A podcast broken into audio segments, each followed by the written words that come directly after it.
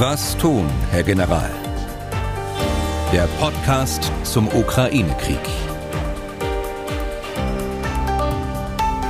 Dazu herzlich willkommen. Ich bin Tim Deisinger, Redakteur und Moderator bei MDR aktuell. Einschätzungen zu militärischen und militärpolitischen Fragen rund um den Ukraine-Krieg gibt es wie immer von unserem Experten, Ex-General Erhard Bühler, Tarek Bühler. Danke, Deisinger. Zur aktuellen Lage, Herr Bühler, im Osten dringen die Russen weiter vor, nicht ohne Probleme und auch nicht wirklich schnell, aber immerhin kommen sie voran. Schwerpunkt, so scheint es zumindest von hier aus, liegt derzeit immer noch auf Severodonetsk. Die Stadt hat man zum größten Teil mittlerweile eingenommen. Ja, vielleicht einen Satz vorweg äh, zur Gesamtlage. Die äh, Lage an der gesamten Front, äh, die ja 800 oder wie der ukrainische Präsident sagt, äh, fast 1000 Kilometer äh, lang ist, äh, ist unverändert. Äh, wir befinden uns in einem Stellungskrieg, der hier und da vorwärts oder rückwärts geht, mit Angriff oder Gegenangriff, aber keine grundlegenden Veränderungen in sich hat. Aber es ist richtig, wie Sie es gesagt haben, da im Bereich der Provinz Luhansk, also bei Sverodonetsk, ist der Schwerpunkt nach wie vor der Russen. Hier haben sie ihre Kräfte zusammengezogen und ähm, zu Lasten anderer Frontabschnitte. Und äh, hier ist es tatsächlich gelungen, jetzt in den letzten äh, Tagen und Stunden große Teile der Stadt auch einzunehmen. Man hört von ukrainischer Seite von dort auch immer noch Anmerkungen, wie wir geben die Hoffnung in Severodonetsk noch nicht auf. Ähm, mir erscheint also ja, dass das Wunschdenken ist, oder wie sehen Sie das? Naja, äh, Wunschdenken würde ich nicht sagen. Sverodonetsk ist ein, ein, äh, eine wichtige Stadt äh, in dieser Oblast Luhansk, in dieser Provinz Luhansk. Und ähm, diese, diese Stadt ist ja nach dem Beginn des Ukraine-Kriegs 2014 das Verwaltungszentrum, das ukrainische Verwaltungszentrum für die Provinz geworden. Und es ist nach wie vor ist eine große Industriestadt. Aber äh, den Russen ist es eben gelungen, die, die Stadt, äh, ja, die letzte Zahl, die ich hörte, waren äh, zu 80 Prozent äh, einzunehmen. Äh, das liegt auch daran, dass die Ukrainer ganz geschickt ausgewichen sind äh, nach Westen, um ihre Kräfte zu schonen. Da hatten wir beim letzten Mal darüber diskutiert. Äh, da gab es noch keine Anzeichen. Diese Anzeichen gibt es jetzt und nicht nur Anzeichen, sondern es gibt auch Fakten, dass ähm, die ukrainischen Truppen sich nach Westen zurückziehen und im Grunde genommen Sverodonetsk so langsam aufgeben, um ihre eigenen äh, Kräfte zu schonen. Hm. Also letztlich doch Wunschdenken, wenn man die Hoffnung hat, dass man Severodonetsk noch halten kann. Ja, äh, also äh, dieses, äh, weiß nicht, wo jetzt, wo der Begriff Wunschdenken jetzt herkommt, aber aus meinem Kopf. Ja, genau. Genau, aber äh, das, ich glaube, das sind realistisch genug und äh, es ist auch richtig, äh, dass man die Kräfte zurückzieht, wenn man irgendwas nicht mehr halten kann. Äh, wir wollen, äh, glaube ich, alle zusammen nicht nochmal ein Maripol sehen und ähm, das ist ja das, was wir befürchtet haben äh, in Sverodonetsk. Mhm. Aber das ist äh, so nicht eingetreten. Man versucht jetzt die Kräfte rauszuziehen über die noch offenen Straßen nach Westen um äh, bessere Verteidigungspositionen jenseits des Flusses zu schaffen. Ja. Im Westen oder vielleicht auch ein bisschen im Südwesten liegt ja gleich neben Severodonetsk Lysychansk. Vor dem Krieg hatte auch diese Stadt über 100.000 Einwohner. Beide Städte sind durch einen Fluss getrennt, den Seversky Donetsk oder auch nur Donetsk genannt. Äh, ja, wenn die Russen nach Lysychansk wollen, müssten sie, denkt man sich erstmal über den Fluss, aber Flussüberquerungen scheinen ja nicht unbedingt die Spezialfähigkeit der Russen zu sein. Ne? Naja, äh, Flussübergänge sind immer schwierig und ähm, sie spielen jetzt an auf die hohen Verluste, die die Russen äh, ertragen mussten äh, im, im äh, Nordosten äh, der Ukraine vor einigen äh, Tagen oder zwei Wochen ist es her, glaube ich, wo also große Teile der der übersetzenden Kampftruppe zerschlagen worden ist durch Artillerie oder auch durch Drohnen. Also es ist eine schwierige Operation und ähm, die Ukraine äh, hat ja noch ein weiteres getan. Sie hat äh, eine, eine der Straßen, die nach Sverodonetsk führen, auch äh, gesprengt und konzentrieren sich praktisch auf eine Versorgungsstraße aus dem Westen in die, in die Stadt noch, um auch den Russen das Vordringen in den Westen zu erschweren. Ja, wenn die Russen vom Osten kommen und in Richtung Westen wollen, aber wenn ich es recht gelesen habe oder gesehen habe, dann stoßen, ich hatte die Stadt Lysychansk erwähnt, neben Severodonetsk, dann stoßen die Russen ja auch von Süden in Richtung dieser Stadt vor. Ist das sozusagen auch, äh, wird das das zweite Severodonetsk, das man da nicht halten kann? Ja, das kommt aus dem, aus dem Bereich äh, Poposna. Das ist ähm, etwas weiter südlich und von dort versucht man eben einen zweiten Einschließungsring äh, zu schaffen, um die, um das Zentrum äh, Sverodonetsk äh, und Lysychansk und ähm, da ist aber abzuwarten, ob äh, dieses auch gelingt. Das äh, halte ich noch nicht für ausgemachte Sache. Hm. Wie schwer ist das für die Russen, da in Richtung dieser Stadt zu kommen, wenn sie sich entschieden haben, so habe ich es auch gehört mittlerweile, dass sie halt nicht über den Fluss setzen, sondern dass sie von Süden äh, kommen, äh, dann muss man ja auch viele Kräfte über große Umwege dorthin bringen. Naja, sie werden natürlich zusehen, dass sie den, den Fluss äh, oder die Brücke zumindest, die noch besteht, der Versorgungsstraße der Ukraine weiter äh, unbeschädigt lassen, so dass sie die auch weiterhin nutzen können. Aber äh, sie versuchen natürlich aus dem Bereich Poposna weiterhin nach äh, Nordwesten einzu, äh, einzudrehen, um, äh, um einen, einen weiteren Riegel um das gesamte Gebiet äh, Sverodonetsk und äh, Lysychansk zu führen. Wenn Sie das Gebiet kontrollieren würden, die Russen, was äh, bedeutet das für den Krieg? Also für den Krieg insgesamt bedeutet es, glaube ich, wenig. Es ist natürlich ein Achtungserfolg, äh, denn äh, mit der Eroberung dieser Region ist zum ersten Mal eine Region der Ukraine in Hand der Separatisten und der russischen Armee. Das heißt, die gesamte äh, Luhansk Oblast ist dann unter Kontrolle oder zunächst mal unter Kontrolle, muss ich sagen, der, der äh, russischen Armee und der Separatisten. Äh, es bedeutet auch, dass man das Verwaltungszentrum, was ich gerade schon sagte, das ukrainische Verwaltungszentrum für diese, für diese Provinz dann erobert hat. Es bedeutet auch, dass man ein Industriezentrum erobert hat. Allerdings muss man dazu sagen, dass die Industrie äh, weitgehend zerschlagen worden ist. Also man übernimmt da Ruinen äh, in dieser in dieser Region. Insofern relativiert sich äh, dieser Erfolg auch wieder. Hm. Und von der anderen Seite betrachtet, wie schmerzhaft ist es für die Ukraine, diese beiden Städte möglicherweise bald verloren zu haben? Naja, das ist ähm, aus der anderen Perspektive betrachtet auch das ähm, zum ersten Mal, dass eben eine, eine äh, Provinz, auch wenn es nur eine von, ich glaube, äh, 22 Provinzen ist, der, der Ukraine, zum ersten Mal komplett äh, unter anfänglicher Kontrolle der russischen Armee und der Separatisten steht. Das ist natürlich schon äh, ein, ein äh, Rückschlag. Äh, das ist schon etwas, was man versucht hat zu verhindern, um mit äh, großem Aufwand äh, von Personal und auch Material und entsprechenden Verlusten von Personal und Material versucht hat zu verhindern. Hm. Menschen circa 100 Soldaten, das hat der ukrainische Präsident äh, gerade wieder gesagt, äh, sterben jeden Tag äh, an der Front. Im Süden, wenn wir mal aus dem Osten weggehen, in den Süden des Landes schauen, dort scheint die Lage für die Ukraine ein bisschen vorteilhafter auszusehen. Also hier meldet man zumindest im Gebiet von äh, Cherson, ähm, dass man eine ganze Reihe Ortschaften zurückerobert hat.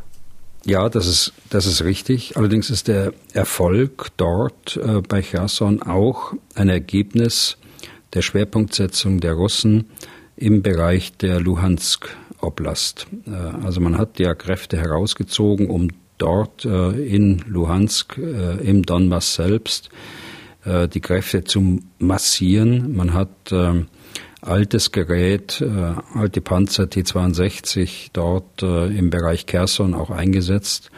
Und äh, die äh, ukrainische Armee ist entschlossen dort nachgestoßen und hat dort doch erhebliche Geländegewinne auf breiter Front erzielt, allerdings nicht äh, zu einem Durchbruch. Aber das führt natürlich dazu, äh, dass die Russen den Süden wieder mehr ins äh, in Blick nehmen muss, müssen. Das haben sie schon getan, weil sie Verteidigungsstellungen in großem Umfang aufgebaut haben.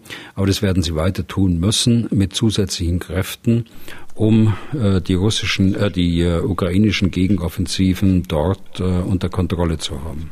Hm.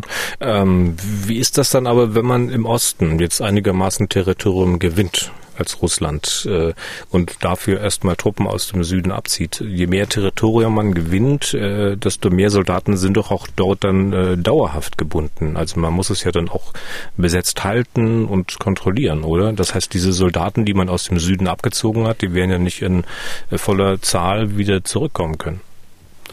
Ja, das ist ein äh, interessanter Aspekt, vor allen Dingen, wenn man die, die Meldungen sich anschaut, äh, die jetzt in den letzten Tagen reingekommen sind das ist nicht nur im Bereich der Provinz Kherson, wie wir es im letzten Podcast besprochen haben, sondern eben auch in Luhansk äh, bereits partisanenartige Tätigkeiten, militärische Tätigkeiten gibt im äh, Rücken praktisch der Front, also in dem von Russland besetzten Gebieten, die es ähm, den russischen Kräften dort, auch den Separatisten, schwierig machen werden, auf Dauer diese Gebiete zu kontrollieren.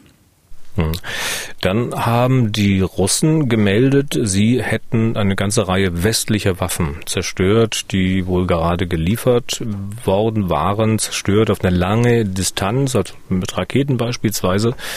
Ähm, man darf dann schon mal die Frage haben, sicherlich, es dauert, bis entschieden und geliefert wird. Und wenn dann auf einen Schlag eine ganze Batterie, Artillerie von den Russen zerstört wird und möglicherweise auch künftig zerstört werden kann, kann man denn dann überhaupt den Nachschub an Waffen gewährleisten, den die Ukraine bräuchte? Also, wir haben ja schon in den letzten Wochen gesehen, dass Angriffe auch in der westlichen Ukraine stattfinden, auch auf Depots, auch auf ähm, Depots, in denen äh, Waffen aus dem Westen lagern. Äh, die Verluste können wir alle nicht verifizieren. Die werden ja auch von ukrainischer Seite nicht deutlich gemacht, aus äh, ganz äh, aus gutem Grund.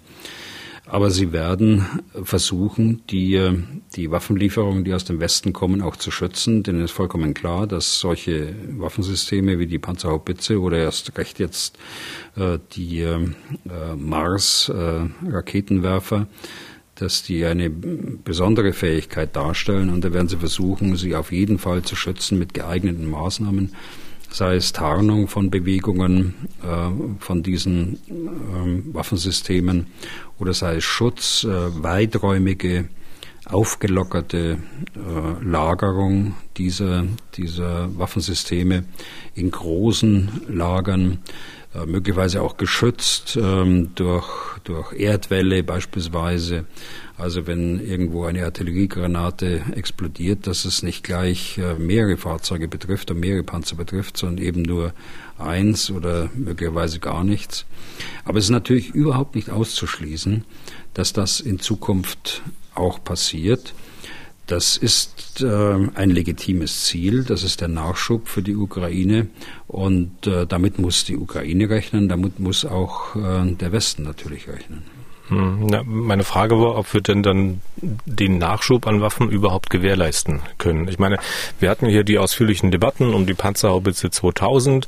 Äh, sieben, glaube ich, will Deutschland liefern. Die Ausbildung der Ukraine hier in Deutschland, die ist fast abgeschlossen. So, und dann werden sie geliefert. Die Russen feuern Raketen ab und bumm, alles wieder kaputt. Dann liefern wir nochmal sieben Stück, die vielleicht dann auch wieder zerstört werden, oder?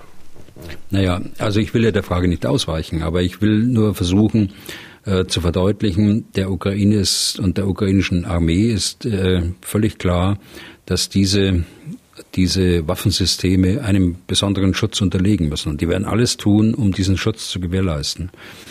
Gut, Sie sprechen gerade die, die Panzerhaubitze 2000, die aus den Beständen der, der Bundeswehr gekommen ist.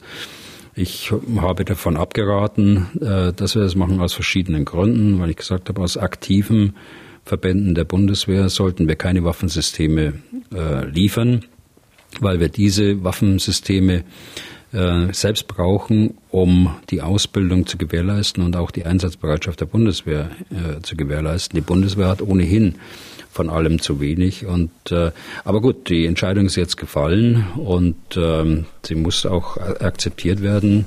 Reisinger, wir haben nicht alle Informationen, das ist vollkommen natürlich. Aber man wird sicher ähm, ganz sorgfältig überlegt haben, kann man das tun oder kann man das nicht tun. Ja, es gibt ja noch eine Reihe weiterer Waffensysteme, die Deutschland nun liefern will. Und wenn selbst der ukrainische Botschafter Melnik dem Bundeskanzler herzlich dankt und nun von einer Zeitenwende bei den deutschen Waffenlieferungen spricht, dann sollte man sich vielleicht dieses System auch mal ein bisschen genauer anschauen. Ähm, wir fangen mal an mit Iris-T. Das ist wohl ein Luftabwehrsystem, das die Bundeswehr in der bodengestützten Variante, die eigentlich geliefert werden soll, selbst gar nicht hat, oder? Ja, das ist so. Ähm, das ist ein System, das aus der Industrie kommt, das auch von der Industrie angeboten worden ist. Das ist ein sehr leistungsfähiges ähm, System, das die Bundeswehr gerne hätte, das wir schon äh, vor Jahren gerne beschafft hätten. Aber die, äh, dafür, gibt es auch Pläne, dafür gibt es auch Strategien und Konzepte, um das einzubinden in, Gesamt, in das Gesamtfähigkeitsprofil der Bundeswehr. Ähm, aber leider haben da die Finanzen nie so richtig ausgereicht. Das ist ein perfektes System für die Belange der, der Ukraine und für jeden, der einen solchen Abwehrkampf führen muss. Das ist ein System, das über 360 Grad um eine Feuerstellung herum äh, Flugzeuge, Drohnen und Raketen, äh, Kurzstreckenraketen, 300 Kilometer etwa Entfernung auch äh, abfangen kann. Und das auf eine Entfernung von circa 25 bis 40 äh, Kilometer. Äh, das ist ein sehr leistungsfähiges System und äh, damit äh, bringen wir zusammen mit dem mit den Verbündeten, die ja auch äh, sowas liefern, äh, die Ukraine schon in die Lage, den Luftraum Zug um Zug auch äh, wieder äh, in die eigene Hand zu bekommen. Und das und heißt, wenn die, wenn die Reichweite so groß ist, dann kann man nicht nur ein kleines Feldlager schützen, sondern man kann möglicherweise eine ganze Stadt damit schützen mit diesem System. Ja, ja, genau. Sie können eine ganze Stadt schützen, Sie können eine ganze Region schützen, Sie können einen großen Truppenverband schützen. Äh, das ist äh, äh, ein gutes System und das ist auch gut ausgewählt, muss ich sagen. Die Frage ist, ähm, wie schnell kann es geliefert werden. Aber auch das wird äh, gut überlegt worden sein. Aber ich würde dazu raten, da eher äh, in, in Monaten zu denken, als in wenigen Tagen. Also nicht, dass jetzt hier die Erwartung äh, von äh, Menschen äh, geschürt wird, dass da innerhalb von wenigen Tagen jetzt dieses System dann auch tatsächlich geliefert werden kann. Das wird sicher nicht so sein. Gäbe es denn da Möglichkeiten, das zu beschleunigen? Also ich weiß, ein Hersteller ist Deal Defense, die liefern das Zeug bislang ins Ausland, die haben auch Verträge natürlich, an die sie sich halten müssten, unter anderem jetzt aktuell, glaube ich, mit Ägypten. Ähm, sie hatten es angedeutet, man muss in Monaten rechnen. Gibt es denn da eine Möglichkeit für die Bundesregierung zu sagen, okay, nee, wir nehmen das jetzt, weil wir wollen es in die Ukraine schicken, weil die Vorrang hat? Die Firma, die Sie angesprochen haben, ist ja eine Privatfirma. Ähm, das ist ja keine Staatsfirma. Äh, das heißt, man muss äh, dort sprechen. Äh, die, die Ausfuhrgenehmigungen sind ja erteilt für Ägypten. Davon darf man ja ausgehen bei dem fortgeschrittenen Stand der Beschaffung dort.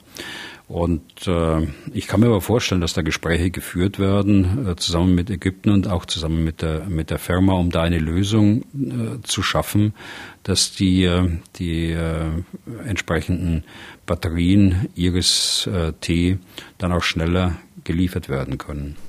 Okay, dann kommen wir mal zu einem weiteren System. Das ähm, vom Namen her gab es das auch schon einige Male in diesem Podcast äh, Cobra. Da geht es um ein Ortungssystem. Was hat es damit genau auf sich? Was kann das und wofür, wofür wird das benutzt? Ja, wir haben das besprochen im Zusammenhang mit der Panzerhaubitze 2000, die ja ein sehr leistungsfähiges System darstellt, weil sie auch in insgesamt in ein äh, Führungssystem eingebunden ist von Aufklärung und von Wirkung, äh, wie wir sagen. Äh, und dazu gehört natürlich die entsprechende Sensorik, also hier zum Beispiel ein Radar. Und das Besondere an diesem Cobra-System ist, dass es eine multilaterale Entwicklung war. Dieses System kann Artillerie aufklären, es kann also Artilleriegeschosse, die auf eine Stellung wirken, aufklären und kann gleichzeitig äh, zurückrechnen, woher es abgeschossen worden ist, und zwar punktgenau. Das heißt, die Panzerhaubitze oder auch ein Raketenwerfer äh, kann dann genau die Stellung treffen, aus der er beschossen wird oder aus der äh, andere beschossen werden. Also das ist ein sehr wirksames Mittel und äh, auch das wird äh, die die Fähigkeit äh, zu Artillerieeinsätzen und äh, zu Einsätzen von Kurzstreckenraketen wesentlich verbessern. Nun ist ja so ein Radarsystem kein ungefährdetes. Äh, die Gegenseite kann das ja auch ähm, orten. Ähm, kann denn dieses Cobra-System quasi auch im Fahren arbeiten, so dass oder zwischendurch mal ausmachen oder? Ja, genau. Also man muss man muss natürlich sehen, dass man äh, das möglichst kurz äh, hält, diese Phasen der Aufklärung. Äh, man muss sehen, dass es äh, Stellungswechsel sofort geben muss, äh, weil die Gefahr besteht, dass es aufgeklärt werden muss. Aber insgesamt nochmal ist ein, ist ein leistungsfähiges System, von dem wir leider in der Bundeswehr auch zu wenig haben. Also die öffentliche Zahl und äh, da sind wir sprechen ja nur über öffentliche Zahlen hier und nicht über geheime Zahlen, ist, dass wir so rund äh, zehn von diesen Radaren haben. Und äh, in der Tat kommt auch dieses aus den Beständen der Bundeswehr. Und da schütteln Sie den Kopf und sagen, das hätte man auch nicht machen sollen?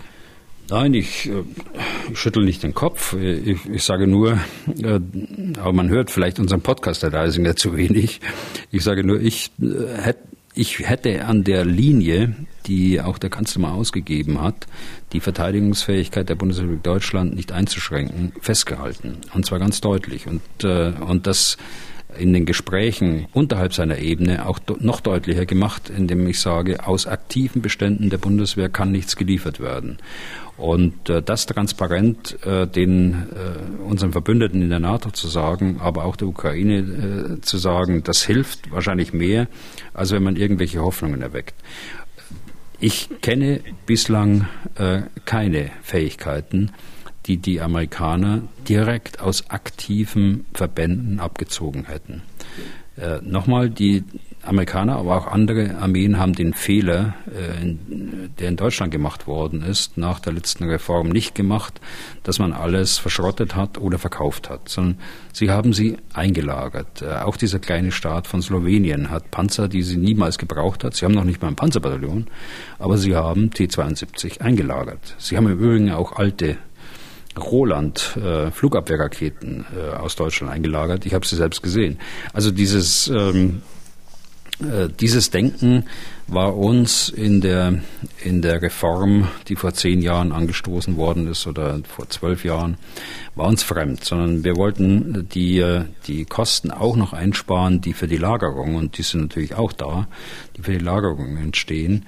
Und dieses Problem äh, haben wir heute und diese Möglichkeit haben eben andere heute, dass sie aus ihren Depots heraus Gerät, das sie nicht mehr in aktiven Strukturen haben, auch den, der Ukraine anbieten zu können. Hm.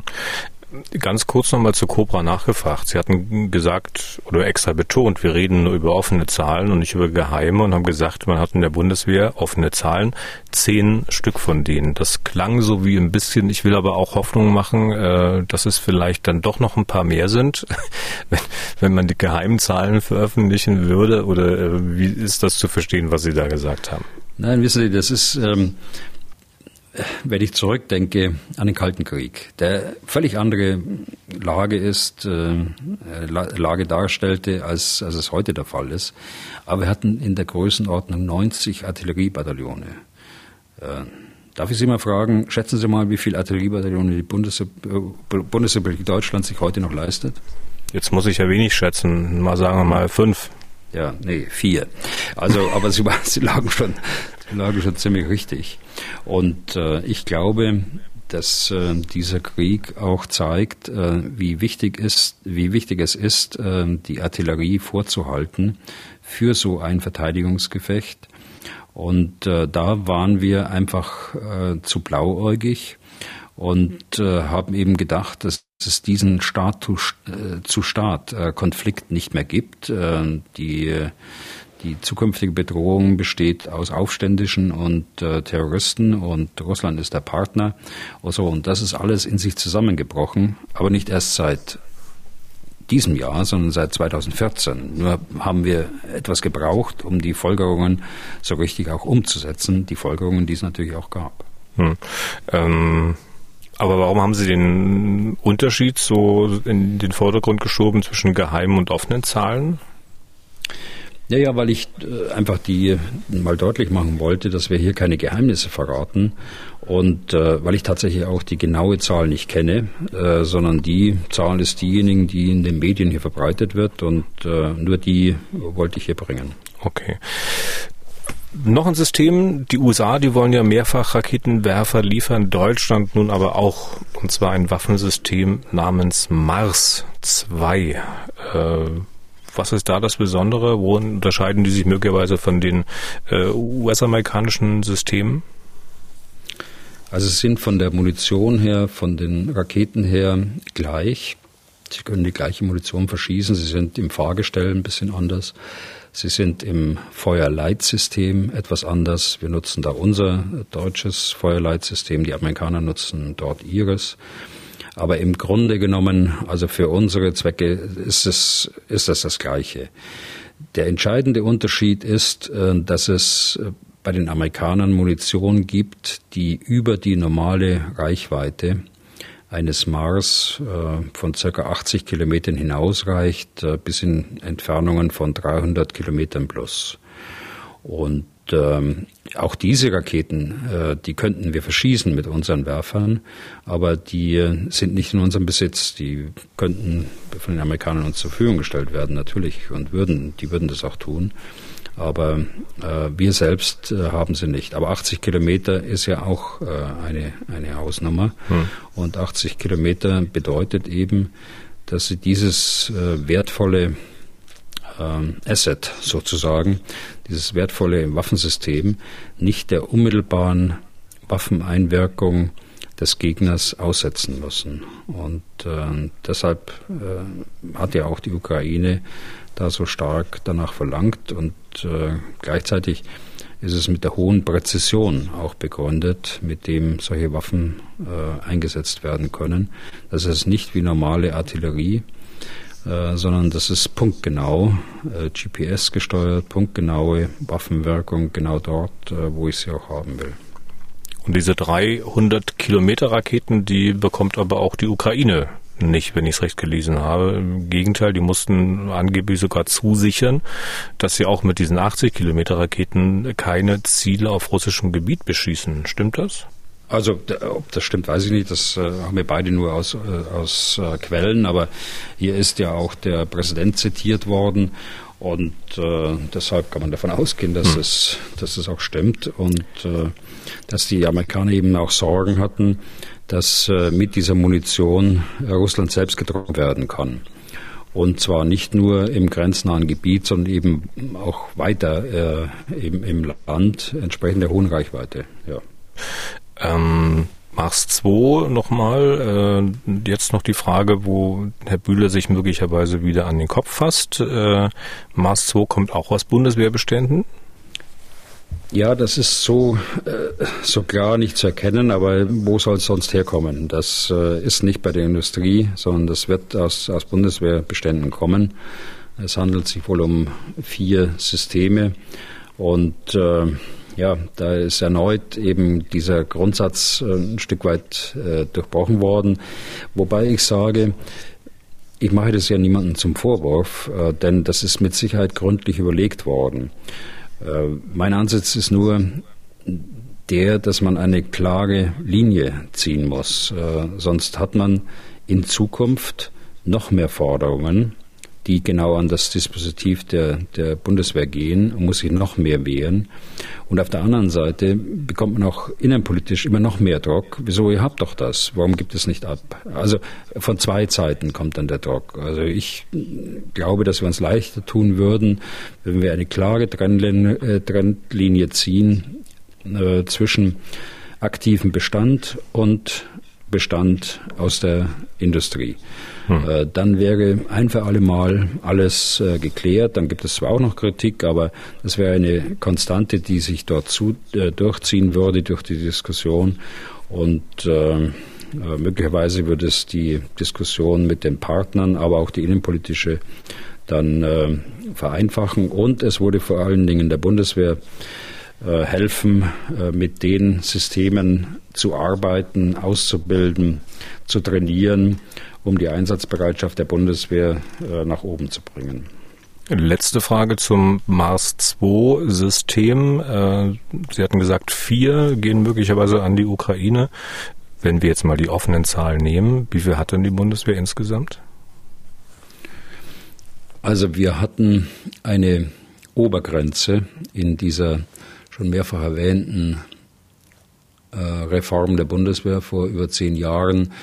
Äh, ich meine, es waren 22 Stück. Und äh, als wir dann rangingen und äh, die Bundeswehr wieder konzeptionell auf Landes- und Bündnisverteidigung auszurichten, haben wir festgestellt, dass noch 18 Stück äh, da waren. Ähm, bin jetzt nicht ganz sicher, ob äh, noch in Industrie, äh, schon in Industriehand oder noch bei uns äh, zur Abgabe an die Industrie.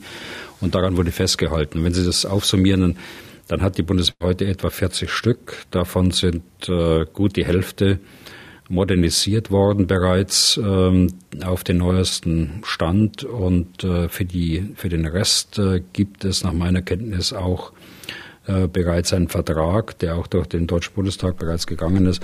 Also unterm Strich etwa 40 Stück. Das heißt 10 Prozent. Hm. 10 Prozent der Fähigkeit der Bundeswehr muss man wissen, haben wir jetzt. Äh, das Motiv ist alles vollkommen in Ordnung. Wir müssen die Ukraine unterstützen, aber man muss wissen, dass man 10 Prozent dieser Fähigkeit jetzt weggegeben hat. Okay, ich will mal noch, weil wir bei den Systemen sind, noch eine Frage zu einem ganz anderen System stellen. Wir hatten ja auch schon mehrfach über diesen Flugabwehrpanzer Gepard gesprochen. Von dem soll die Ukraine 50 Stück bekommen. Soll.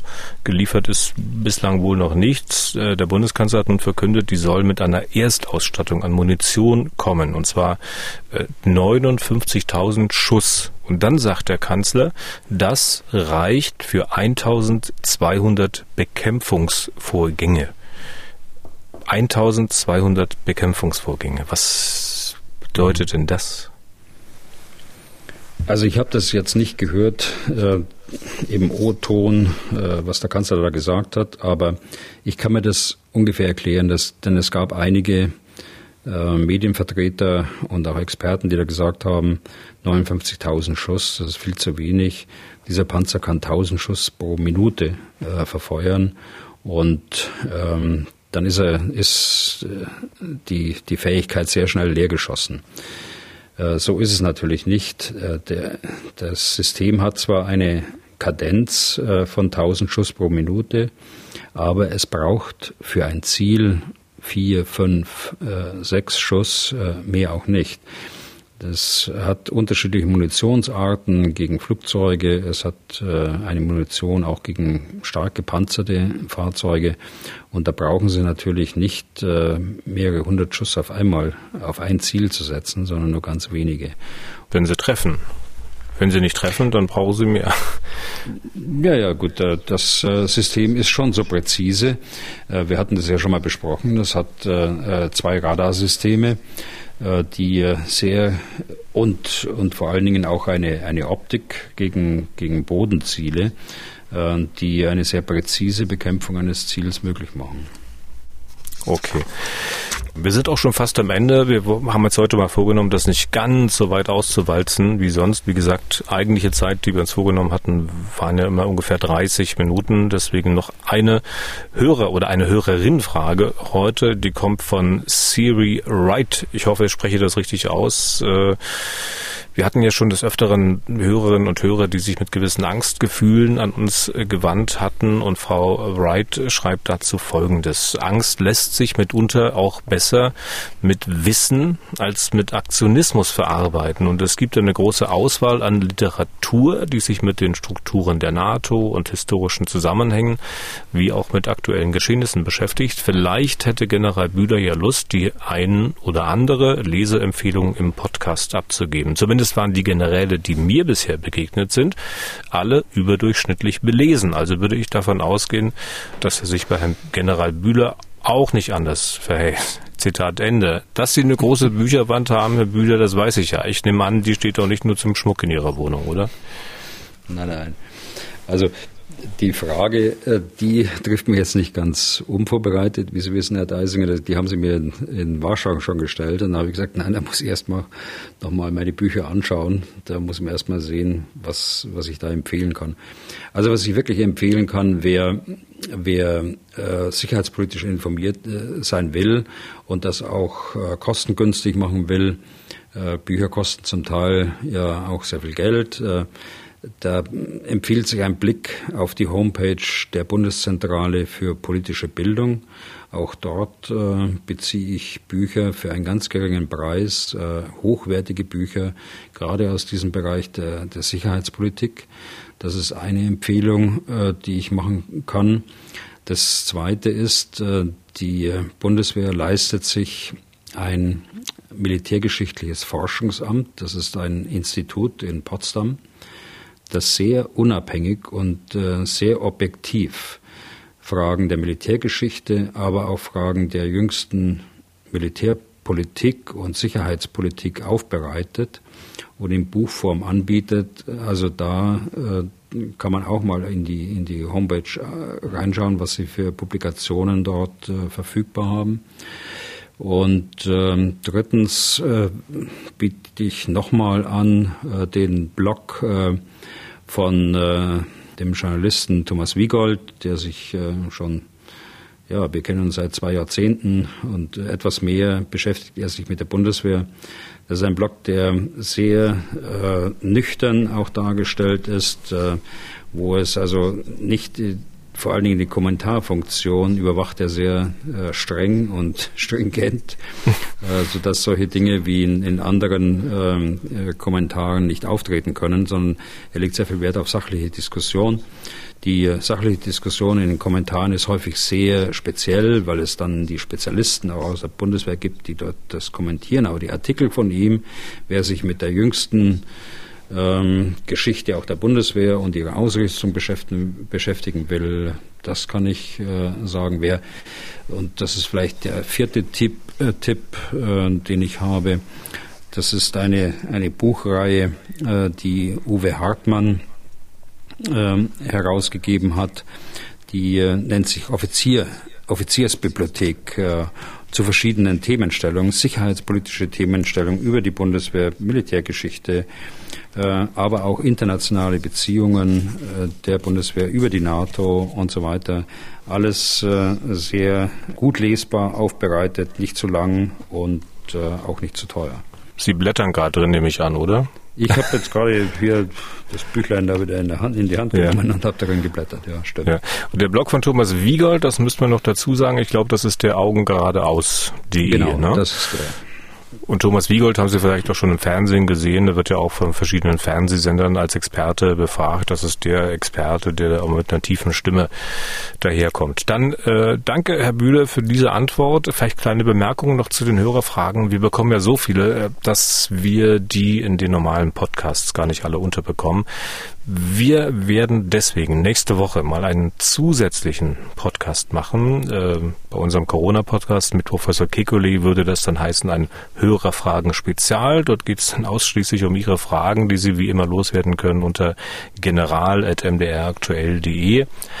Gerne auch nicht nur schriftlich. Sie können an diese Adresse auch ein Sprachmemo schicken, eine Frage, die Sie vielleicht einfach mit Ihrem Smartphone aufgenommen haben. Und weil ich Professor Kegoli gerade erwähnt habe, ich kann da auch mal kurz Werbung machen. Wir, also MD aktuell, wir haben noch eine ganze Menge anderer sehr hörenswerter Podcasts, die sich teilweise auch mit äh, ganz anderen Aspekten dieses Krieges beschäftigen. Ich kann Ihnen da zum Beispiel Ralf Geißler und seinen Podcast Die Wirtschaftsprüfer ans Herz legen. Da geht es in der letzten Folge um die Sanktionen gegen Russland. Wie sehr leidet darunter Russland wirklich? So, und mit diesen Bemerkungen sind wir durch für heute. Danke für Ihr Interesse. Wenn Sie Fragen haben zum Thema, wie gesagt, dann schreiben an general.mdraktuell.de. Was tun, Herr General, gibt es auf mdr.de, in der ARD Audiothek, bei Spotify, Apple, Google und überall da, wo es sonst noch Podcasts gibt. Herr Bühler, nächster Termin für uns beide ist der kommende Dienstag. Da werden wir auch ein bisschen genauer auf das Sondervermögen äh, für die Bundeswehr schauen. Das hat man ja in dieser Woche sozusagen in Sack und Tüten gepackt. Aber bis dahin Ihnen erst erstmal ein paar angenehme Feiertage und vielen Dank für heute. Dankeschön, Herr Deisinger. Sehr gerne. Bis Dienstag. Was tun, Herr General? Der Podcast zum Ukraine-Krieg.